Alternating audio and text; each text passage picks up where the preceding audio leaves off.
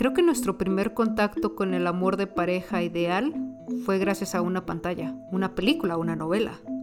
Hola, mi nombre es Marja y acabas de llegar a mi podcast, Marjaderías, el espacio donde te comparto experiencias que no siempre tienen un final feliz, pero sí un chingo de aprendizaje.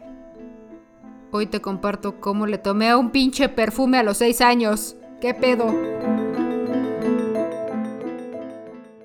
Onda, bandita? Hemos llegado al cuarto episodio de Marjaderías. Este va un poquito más enfocado a la parte de cultura.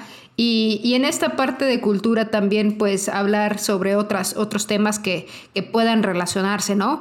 En este caso, del amor al streaming es una referencia a las películas, eh, pues, que nos educaron de cierta manera, las películas comerciales hollywoodenses eh, y demás. Eh, no entran aquí referencias de películas de cine de culto y películas que hemos visto en otras ocasiones. No, aquí entra todo lo comercial, que es lo que llega a las pantallas de, pues, de las salas de cine, ¿no? Al menos en México. Y aunque en las salas de cine de México también llegan alguna que otra, este, pues más abstracta y está muy chido, pues les voy a compartir un poquito más enfocado a lo que es realmente lo, lo comercial, aunque amo el cine. Extraño mucho el cine. Bueno, entrando en temas, se preguntarán cómo es que acabé tomando perfume. Pues les explico. Eh, cuando yo era niña, yo vivía en Valle de Santiago y me encantaban ver películas de cine mexicano de la época de oro, ¿no? Y yo cada que veía ese desmadre de la, del cine de la época de oro, a mí me encantaba que había representada como la bravura y la valentía por vatos como Pedro Infante. Pero Marquita de seis años pues no entendía como esa parte de, este, de con qué identificarse. O sea, la verdad es que yo admiraba esos vatos porque eran súper valientes, porque se agarraban a trompadas, porque cantaban bien bonito, porque supongo que tenían muchas novias, pero eran realmente unos machitos, ¿no? Este, ya de más grande uno hace conciencia, pero uno de niño la verdad es que sí necesita sus, sus modelos a seguir y en este caso pues en el cine vamos encontrándolos, ¿no? En las películas, en las novelas, quienes veían novelas o en las caricaturas. Y para mí era la parte de Pedro Infante y su séquito de machitos. Este, es que me acuerdo y chale, o sea, de verdad lo tengo tan, tan vivido ese momento. Yo tendría, les digo, seis años, vivía en Valle de Santiago, un pueblito, eh, donde estuve toda mi, infancia. De ahí quedaba muy cerca el rancho donde es mi abuelo, que gracias a Dios y a todos los que preguntaron, mi abuelo sigue un poco mejor. Este, y, pues en eso de, de, de esa edad, pues yo estaba identificando ciertas cosas. A mí me encantaba la música clásica de niña, pero también me gustaba como el rap o el rock. Y al mismo tiempo, pues me gustaba este tipo de cine, pero otra de mis pelis favoritas era Jurassic Park, ¿no? Entonces, yo me acuerdo que, que antes de cada escena como de acción, estos vatos agarraban pues una licorera o una botella y le pegaban un pinche tragote bien macizo para entrarle al quite, ¿no? Entonces, pues yo e, en el cuarto de mis papás había una especie de, tocador y tenía pues, pues todos los perfumes y lociones de, mis papás. Pero los de, los de mi papá eran un poquito más atractivos en el diseño, ¿no? Sí, sí parecían como licoreras o cosas por el estilo. O sea, no sé si se acuerdan de esos diseños noventeros de perfumes, pues de esa época.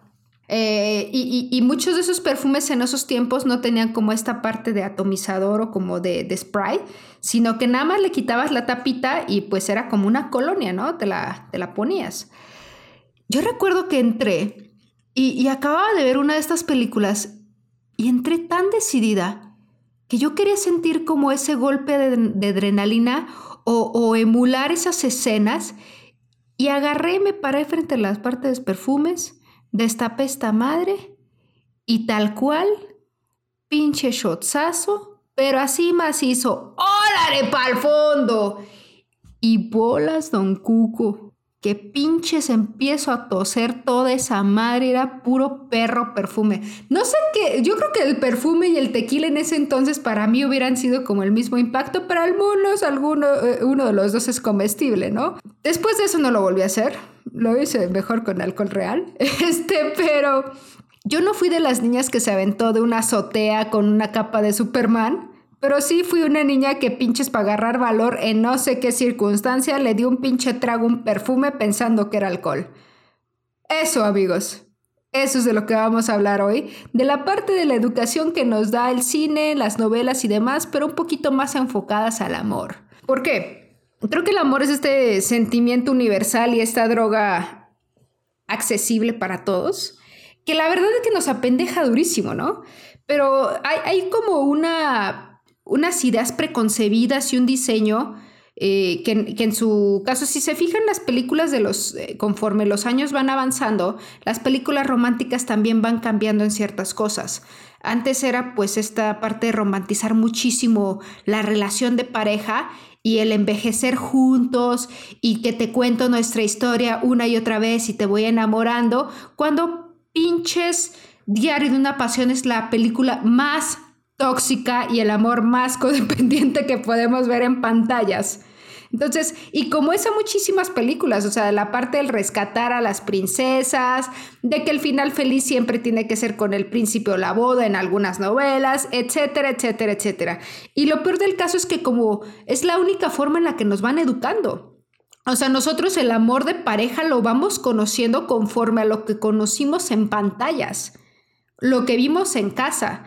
Pero si en casa nuestros papás no eran tan cursis o románticos entre ellos, y si en las pantallas a lo mejor sí, o sea, nosotros crecimos con distinta información que al final del día, pues nos quedamos con lo que nos genera un final más feliz, ¿no? O sea, esa es otra.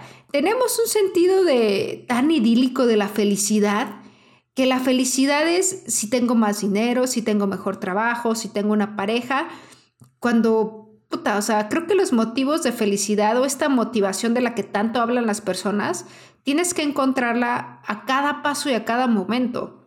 O sea, cuando dicen, ah, sí, es que no está motivado, hay que motivarlo, es como, güey, no, o sea, tú no puedes motivar a una persona porque el motivarse es que la persona encuentre los motivos para seguir adelante, para hacer bien su trabajo, para llevar bien su relación y pues para querer vivir, ¿no? Entonces tú no le puedes dar los motivos si él no los tiene. Entonces está muy cabrón. Puedes cuestionarlo y estarlo orillando que los encuentre, pero pues no es así. Entonces, dentro de todo esto, creo que apenas hay películas comerciales que están teniendo cabida en este amor de que pues no necesariamente tenemos que acabar juntos o casados y a lo mejor cada quien al final de la película se va a realizar sus proyectos y eso es como lo más sano y lo más bonito, pero pues está cool porque uno como espectador dice, sí, güey, que se casen, que acaben juntos. ¿Por qué? Porque es algo que esperamos. ¿Por qué? Porque es algo que nos sembraron y porque es algo que tenemos en el subconsciente muy atorado. Sin embargo, sin embargo, el amor tiene dos vertientes al igual que el matrimonio, tenemos la parte racional y tenemos la parte emocional. En la parte racional entramos con este esquema de pues nos casamos para protegernos, tener como mayores prestaciones, este, a lo mejor tener más seguridad financiera, etcétera, etcétera, etcétera, ¿no? Pero también está esta parte de, sí, yo quiero casarme vestida de blanco, bailar, la chona se mueve al ritmo de la noche y que pues todas mis amigas se vistan de, del mismo color, etcétera, etcétera, etcétera, como de esta parte romántica. Sin embargo, amigos, quiero decirles que los primeros cuatro años de una relación de pareja son los que tienen este rollo de enamoramiento y este, este estos químicos que se segregan durante todo este proceso, pero solo solo aparece en los primeros cuatro años. Por eso cuando nos truenan en los primeros cuatro años de relación, la vida no sabe a trapo, pero después de los cuatro años es un poquito más fácil asimilarlo. ¿Por qué? Porque el cerebro ya no está tan intoxicado de, amor y además la relación se vuelve un poquito más...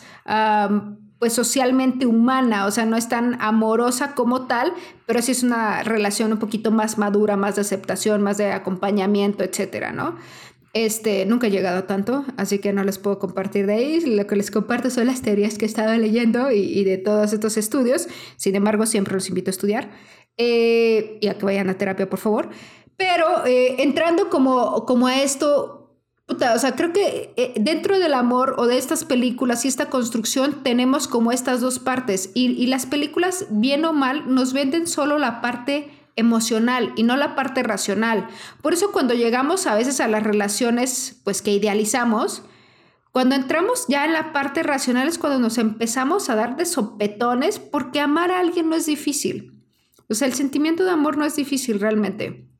Realmente si quisiéramos eh, querer a una persona, amar a una persona, no es algo tan complicado. Aprendemos a aceptar, aprendemos a lidiar con ciertas cosas que son diferentes a nosotros, que nos gusten o que no nos gusten, pero ya fuera de eso, en la parte racional, este, en la parte de en lo que cree, en cómo reacciona ante ciertas circunstancias, en la parte de si comparten los mismos valores o no, la parte de educación, etcétera. Ahí es donde ya empezamos a tener como ciertas broncas.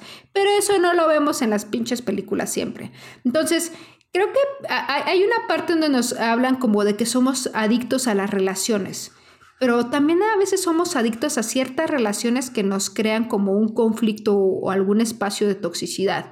En este podcast no se va a justificar a ninguna relación violenta y tampoco va dirigida a esas personas. Por favor, si han sido violentados en sus relaciones de una manera u otra, vayan a terapia. Pidan ayuda. Eso no tiene justificación alguna. Ni el pinche, creo que, creo que hay ciertos niveles como de amores tóxicos, pero creo que dentro de todo esto no hay ninguna justificación para la violencia volviendo un poquito más atrás al tema de que somos adictos a resolver relaciones, es porque realmente hay un químico que se genera como además de la adrenalina cuando empezamos a resolver una bronca, un pedo.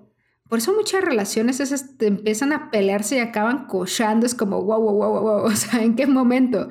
Pero hay estudios que hasta mencionan que los hombres escuchan solo los primeros ocho minutos de, de la bronca del pleito de la relación. Y aunque la pareja siga hablando, sea hombre o sea mujer, pues ya no lo escuchan. Entonces, los primeros ocho minutos por el tipo de cerebro del hombre. Cabe decir que tenemos como dos, partes, la, parte prefrontal, que es la parte como un poquito más consciente, y la parte reptiliana, que la reptiliana es como este reflejo de vamos a, a sobrevivir, ¿no? O sea, es la que te salva cuando te persigue un perro. Porque en la consciente no vas a decir, ay, pues ¿qué le harían a ese perrito que me quiera perseguir? No es así de, güey, córrele que te va a matar ese cabrón. Entonces, este, tenemos estas dos partes del cerebro que tienen que entrar en un balance. Sin embargo, mucha de nuestra educación ha estado basada en la parte más emocional. Hay que empezar a reeducar nuestro cerebro y empezar a ser consciente las cosas que sabemos que no nos están eh, trayendo cierta, más que placer, cierta bondad o cierta paz. Hay una frase que me gusta mucho que es, si te da paz, pues vas. O sea, una relación no debe ser esta parte de ansiedad o esta parte de que te hagan la fantasmiña o ese rollo del ghosting donde sí, te busco, te hablo dos días y después me desaparezco dos semanas y luego te vuelvo a buscar dos días. Es como si de, güey, o sea, no. O sea, sí, pero no. O sea, puedes decir, oye, voy a estar súper ocupado, ocupada y te vas un ratito y después al menos llegas a saludar así de, sé que estás desaparecido, pero te mando un abrazo. No sé, algo. O sea, de verdad, gente, hay que aprender a comunicarnos en todo este rollo porque sé que muchos crecimos con distintos lenguajes de amor y en estos lenguajes pues está tan solo el de nuestra familia y también está el de los medios de comunicación, lo que nos dan. Por eso la parte del streaming, o sea, creo que las pantallas son las que nos han educando y que seguirán educándonos de cierta manera. Entonces, eh, yo supongo que al más de alguno de ustedes tuvo una discusión o tuvo alguna lágrima eh, en una pantalla de una videollamada y más en estos tiempos y algunas otras cosas más. Pero eh, creo que esta parte del streaming nos está llevando a realmente empezar a hacer como una dieta de contenidos, de cosas que recibimos de la gente y cosas que no queremos. Eh, eh, les voy a pasar nada más unos como tips de observaciones que podemos estar aplicando ante este tipo de circunstancias. Eh, uno de ellos es poner límites. Siempre poner límites tanto en la pareja o en el date, la cita, hasta con nosotros, es súper, súper sano. Saber dónde nos estamos pasando y, y que ya estamos soñando algo más, que estamos teniendo un final de cine, cuando realmente sabemos que la realidad es otra. Entonces ahí póngalo. Otra es, encuentren qué agradecer tanto de su pareja como de sus relaciones humanas o de esta parte del amor. Siempre el agradecer nos genera como un, un, complemento que, que hace que el cuerpo se sienta un poquito más pleno. Pero antes de esto, y este es un punto muy importante, cubran las necesidades básicas económicas para vivir. me, me, he encontrado historias de relaciones donde pues se gasta todo, ya sea el morro o la morra, y es como, güey, pues es que nunca quiere invitar nada, nunca hace ni la finta por pagar algo, y es como, pues güey, a lo mejor no está ganando tanto o no tiene ni siquiera la intención, pero se puede platicar, ¿sabes? Eh, en mi caso particular es como, pues al tener parejas, eh, mujeres, ha sido de pues micha y micha o a veces así de, oye, yo tengo antojo de ir a este lugar, pues yo invito, ¿no? Dependiendo como del, de la situación, se va platicando y se va diciendo. Creo que el tener como una, un diálogo abierto ante la salud financiera o la educación financiera de cada uno ayuda muchísimo. De verdad, ah, he escuchado de parejas y de presiones así de, güey, neta, cada que vamos es como ella dice que quiere ir y nunca ni siquiera se le intento por poner la propina y pues le va chido a la morra de lana. Es como pues güey, ¿qué te digo? ¿Lo has platicado? No, pues entonces, o sea, está chido, quéjate, yo te escucho, pero creo que sí es algo que tienes que platicar con tu pareja, ¿no? Y hay parejas que es así de, por quererle dar lo mejor a la otra persona, pues se van quedando sin lana se van endeudando. Es así de, wow, wow, wow, o sea, tranquilo. Primero vamos a cubrir nuestras necesidades básicas, después vamos a platicar y tener este diálogo financiero ayuda muchísimo a una relación porque es algo que nunca se platica en las pinches películas. En las películas no vamos a ver cuando se baña la gente, nada más que se está tallando la mugre, y tampoco cuando van al baño, y tampoco cuando dicen, oye, tú no nunca pagas nada, hija de la chingada, así que vamos a hacer cuentas entre los dos porque esta es una relación de dos. Pues no, o sea, eh, porque hay dramas más intensos como el Alzheimer y que de repente nos enamoramos y desaparecemos o que el Titanic se está hundiendo. Entonces creo que dentro de la trama hay cosas un poquito más, más complejas. Al final del el cine y, todo esto de pantalla son entretenimiento y se dedican a entretenernos. Pero tenemos que aprender a diferenciar qué es entretenimiento y qué es un, pues una forma real de ver la vida, ¿saben? Otra de las cosas que tenemos que checar es cómo el compartir. El compartir de manera sana, compartir desde la parte que pues hemos platicado en el pan de la vergüenza, como desde la abundancia, pero con una con una manera consciente de, pues te voy a compartir lo que tengo, como lo tengo, y puede ser tiempo, o sea, ni siquiera tiene que ser lana. Entonces, eso ya da muchísimo valor a las personas. Pero tenemos que de verdad tener conciencia de lo que estamos compartiendo. Otro más es reeducar a nuestro cerebro. A, nuestro cerebro. Por favor, bandita, denle cosas a su cerebro que consuma cosas chingonas. El cerebro es una máquina súper cabrona y puede generar eh, estos neurotransmisores, estos químicos estas reacciones muy chingonas a situaciones que pues lo ameritan y situaciones que pues puedes controlar o puedes reeducar o los adictos a la, al amor tóxico, creo que también pueden salir adelante. Sin embargo, si es una cuestión de chamba, por eso siempre les diré, vayan a terapia. Y por último, eh, la parte de encontrar algo positivo dentro de las cosas, o sea, ver el vaso medio lleno. Y se los dice alguien que pues casi siempre lo ve medio así, es como, ay, pues ¿para qué necesitamos un vaso? Mejor vámonos a vagar por el mundo y no hagamos nada de nada. En fin, que somos pequeñas partículas que no tienen ni injerencia en nada de lo que está pasando en el mundo. Pero traten de ver el vaso medio lleno. Es un poquito no de positivismo, sino pues sí encontrar al menos algo, algo lindo dentro de lo que está sucediendo, ¿no?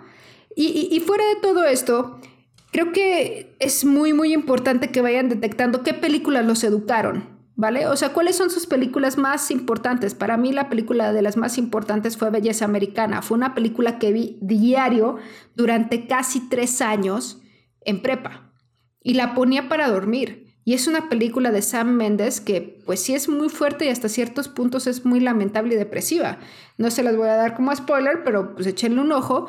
Pero esa era una de mis películas favoritas, al igual que Donnie Darko y no sé, este, muchísimas películas que eran como más, más, más down y que estaban súper bien hechas. Bueno, Donnie Darko tiene lo suyo. Este, pero eh, eh, en las de la infancia eran, pues, por ejemplo, Tarzán o Hércules, que para mí era un, un role model, que era el, el, el vato súper fuerte, pero yo no quería, yo no quería un vato súper fuerte, yo quería ser súper fuerte pero la única que salía súper fuerte era Pocahontas y Pocahontas era así como de, ay, sí, apenas si contaba, o Mulan y apenas si contaba. Entonces, creo que es súper importante que hagan un poco de introspección a qué películas los educaron. sobre el amor, como sobre esta parte idílica. A lo mejor de personalidad para mí son estas de Disney que les estoy diciendo. Pero a lo mejor en la parte de amor, pues todos queremos algo que termine pues con un final feliz, ¿no? O sea, con pues con una pareja. Pero lamentablemente no somos cisnes y pues no somos seres monógamos. Decidimos ser fieles y decidimos ser monógamos.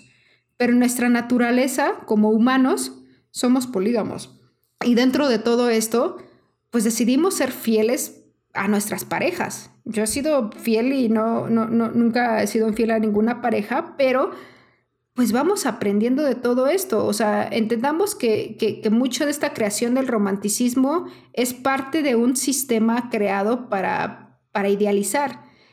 Sí se puede hacer y espero que las personas que me estén escuchando tengan una pareja sana y estén en una buena relación y pues duren lo que tenga que durar. La verdad no les diría que para siempre, porque un para siempre puede ser un día más, este, pero que duren lo que tengan que durar de manera sana. Eh, y por otro lado, que nos demos cuenta que no somos el pinche pingüino que elige a una pareja y recorre cientos de miles de kilómetros para estar con ellos. O sea, pues no, banda, o sea, no, no, no funciona así. Pero, pero, pero, sí podemos decidir construir una relación sana. Entonces, a lo que los invito con todo este rollito, ojo, y si no han visto el pinche video, tienen que ver un video del pingüino que se va, deja a su esposa pingüina y después regresa y la pingüina le está haciendo infiel y se arma una campal de aquellas que, no mames, parece película de Tarantino. Pero bueno, esa es otra cosa. Entonces, volviendo es, chequen las películas que a ustedes les han hecho como esta eh, introspección de cómo debe ser el amor, porque a veces creo que no recibimos la educación suficiente de cómo amar a una pareja o cómo relacionarnos en parejas. Y pues lo que más nos educa son las películas. Y si su película que los influenció es demasiado tóxica, por favor reconfiguren ese sistema y hagan algo mejor. Entonces yo amo el cine profundamente. Este es una de mis principales válvulas de escape. Pero también creo que hay muchos simbolismos y hay muchos guionistas y hay mucho cine que llega a las pantallas que no debería de llegar y que pues a lo mejor no está ayudando a las personas. Entonces, pues creo que entre todo pueden encontrar algo bueno eh, y pues solo ver más películas, pero también edúquense en su amor. No sé, y la verdad ahorita no recuerdo cuál sería mi película ideal. Yo creo que sería las 10 cosas que más odio de ti, mi película como ideal de romance, pero aún así es un poquito tóxica, ¿saben? Es como, no sé, es como odia al vato, pero lo ama, pero lo odia, pero el vato es un tronco y después acaban amándose y es como, güey, o sea, sí, pero no, ¿qué pasó con todo ese proceso? Se van a ver, no sé, no sé, realmente no sé cuál sería la película que me educó en amor, solo recuerdo el trago de perfume con Pedro Infante. Este, que por cierto, las, bebidas de mezcal cada vez tienen más diseño de botella de perfume. Este, pero bueno, les mando un abrazote, los dejo con esa duda eh, o con esa pregunta. Si tienen la respuesta, mándenme, me encantaría platicar con ustedes. Los que me siguen por Instagram ya, ya me pueden encontrar ahí por marjaderías. Este, y los que no, no hay rollo. Algún día sé que nos escucharemos. Eh, les mando un abrazo, los quiero un chingo. Por favor, si tienen una relación demasiado tóxica, vayan a terapia. Y creo que eso se sabe. Este, los veo el siguiente lunes y muchas gracias. Cuídense.